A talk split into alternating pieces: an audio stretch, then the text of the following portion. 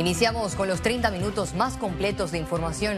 Las sesiones en el Pleno Legislativo iniciaron esta semana con el objetivo de reanudar en los próximos días los debates de los proyectos de ley que quedaron pendientes para el último periodo de trabajo de este país. Los diputados de la libre postulación fueron los primeros en exigir la discusión de leyes anticorrupción y las reformas al reglamento interno que llevan cuatro años sepultadas.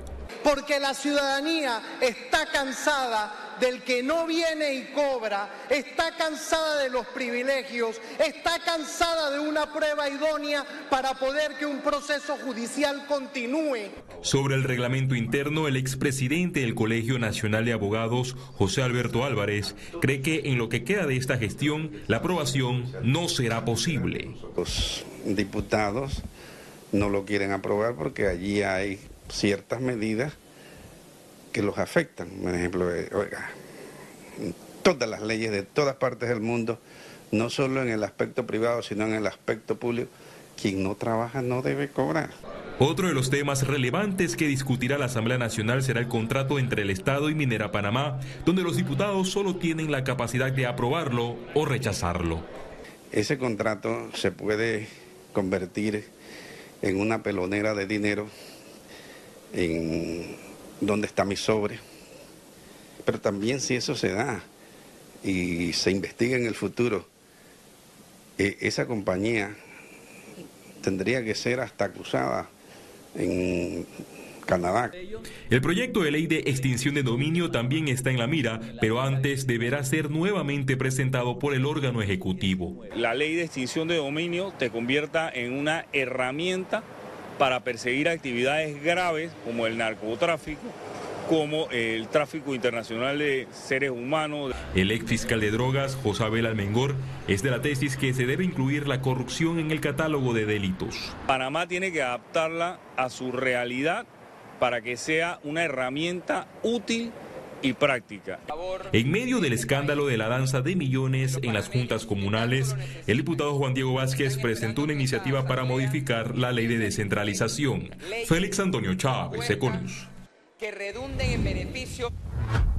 La diputada de Cambio Democrático, Ana Giselle Rosas, formalizó este martes la presentación para la conformación de la nueva bancada denominada Lo Bueno Viene.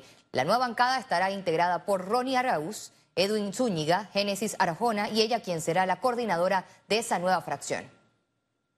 Hoy hemos formalizado la presentación de esta fracción parlamentaria que permitirá a estos cuatro miembros, en atención a lo que establece el artículo 221 y 222 del reglamento interno, tener una participación como fracción, como grupo, en cada una de las 15 comisiones de la Asamblea. Y que hemos manifestado también nuestro interés de renunciar de esa bancada de cambio democrático que dirige Yanivel Ábrego, que ha estado entregada al PRD, de hacer nuestro rol de oposición como corresponde.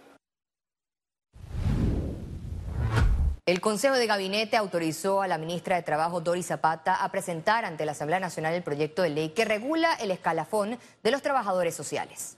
Durante la sesión, la ministra Zapata explicó que en la actualidad se contabilizan más de 4.500 trabajadores sociales, de los cuales el 22% están nombrados por concurso en el sector salud, mientras que el 78% restante no están regulados por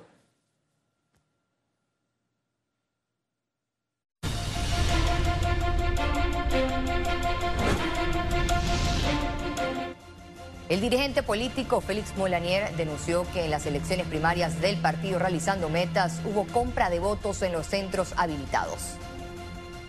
Molanier manifestó que el corregimiento de Belisario Porras en el distrito de San Miguelito fue el epicentro de quejas por falta de transparencia en el proceso.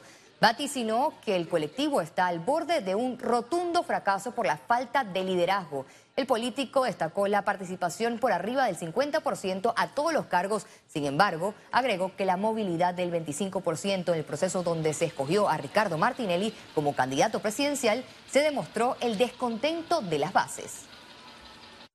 Y yo creo que el pueblo está despertando, no solamente el pueblo independiente, sino la gente ya que también en algún momento decidió respaldar a Ricardo Martinelli, hoy le dicen a Ricardo Martinelli que no. Y te digo que a nivel nacional con, todas las irregularidades, que hubo muchas irregularidades en todo el país. ¿Cómo cuáles? Bueno, eh, hay muchos videos de compra de votos de, inclusive en San Miguelito yo puedo destacar que hay un candidato que fue en eh, Belisario Porra, el candidato Building, que era el candidato de, Camacho. Hay un video que sale en todas las redes sociales y en todos los medios de comunicación, el candidato comprando evidentemente votos.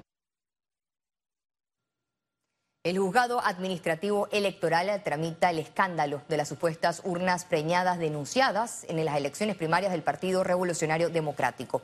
La precandidata en el corregimiento de Rufina Alfaro en San Miguelito, Rita García de Gamboa, presentó ante el juzgado una demanda de nulidad contra la proclamación de su copartidaria Milagro Eutemate, con quien se enfrentó en los comicios del domingo 11 de junio. García, que habría sido respaldada por la facción del diputado Leandro Ávila, obtuvo 1.329 votos, mientras que Eutemate, a quien se le vincula a la facción del diputado Raúl Pineda, sacó 1.787 votos.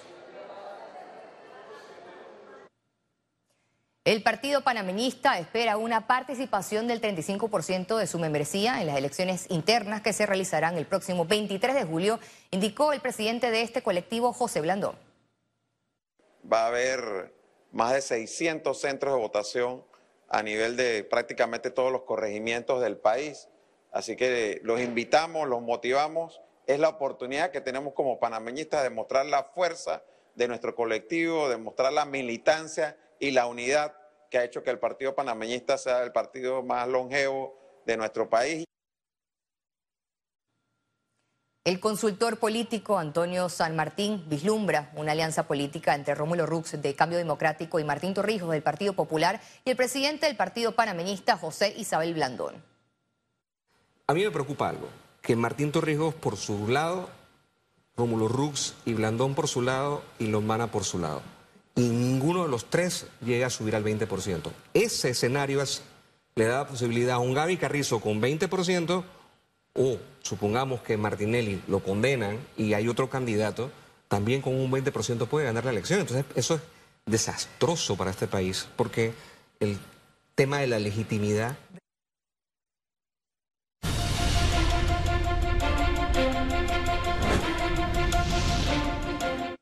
Y en otras informaciones, el MINSA reportó este martes dos nuevas defunciones por influenza, con lo cual se eleva a 24 la cifra de fallecidos a nivel nacional. Las autoridades hacen el llamado a vacunarse contra este virus. Un factor muy importante y que la población tiene que tener en cuenta es que prácticamente todos estaban sin vacunar. Entonces es muy importante que la población acuda a vacunarse. La vacuna han demostrado que son efectivas, que nos protegen de tener, ¿verdad?, eh, casos graves de la enfermedad. La Policía Nacional, en conjunto con el Ministerio Público, desarticuló una red de estafadores y un grupo dedicado a delitos financieros. En esta diligencia fueron aprendidas más de 20 personas. Los delitos eran estafa agravada y delitos financieros como tal. En lo de la estafa grabada, pues como bien lo dice el fiscal, hubo una afectación de 139 mil balboas en 11, 11 carpetillas, 11 denuncias que se manejaron y en el caso de las estafas agravadas de 133 mil dólares en 18 denuncias que se mantuvieron.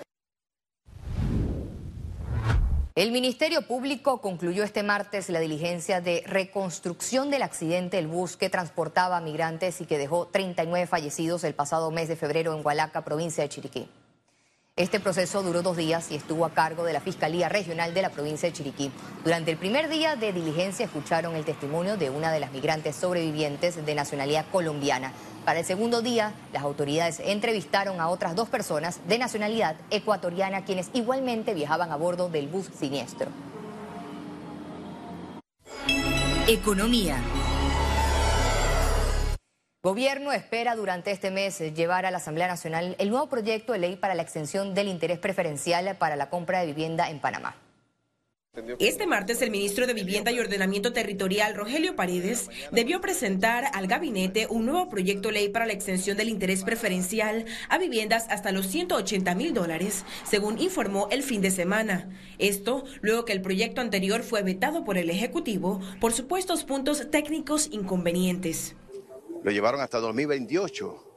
O sea que si tú partes eh, comprometiendo el presupuesto de hasta la administración que sigue, eh, eh, llevándolo hasta el 2028, ya ahí teníamos un primer problema. Eso estaba colisionando con la ley de presupuesto. Y aunque no confirmó hasta qué fecha extenderán este beneficio, aseguró que el presidente Laurentino Cortizo lo aprobará. Yo lo único que les voy a decir hoy es que eso va muy bien, va muy bien. ¿Se va a extender? Sí, señor. La última extensión del interés preferencial venció en diciembre del 2022. Promotoras detallaron el impacto percibido durante estos meses sin nueva ley la gente se ha limitado a comprar o no califica si no se le calcula con el interés preferencial. Por lo tanto, estamos contentos de que pues ya se haya modificado las cosas que eh, de forma que se nos estaban diciendo que había que modificar en el veto que hizo el señor presidente de la República. Ya él dio instrucciones, ya se ha redactado nuevamente y entendemos que esta semana va a Consejo de Gabinete para llevarlo ya a la Asamblea y que muy pronto podamos contar de nuevo con la extensión del interés interés preferencial. También señalaron que el inventario en apartamentos viejos disminuyó y generó nuevas inversiones en viviendas. Ciara Morris, Econews. La Asociación Panameña de Ejecutivos de Empresas de Cirapede urgió que el presidente Laurentino Cortizo convoque a continuar el diálogo por la Caja de Seguro Social y su reforma.